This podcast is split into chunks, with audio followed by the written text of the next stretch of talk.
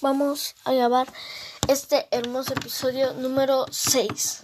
Se llama La Bizarrap. Bueno, esta historia comienza en un día que estuve en...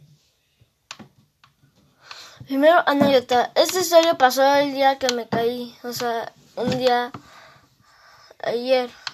Entonces, yo estuve en el trampolín así todo normal. Luego viene un niño y me dice, contraseña. Y yo, la, ¿cuál contraseña? quiero subir. Contraseña. Yo, te voy a acusar. La acusé con mi mamá. Y me dijo, contraseña. Y yo, excuse me. No, no te voy a dar ninguna contraseña.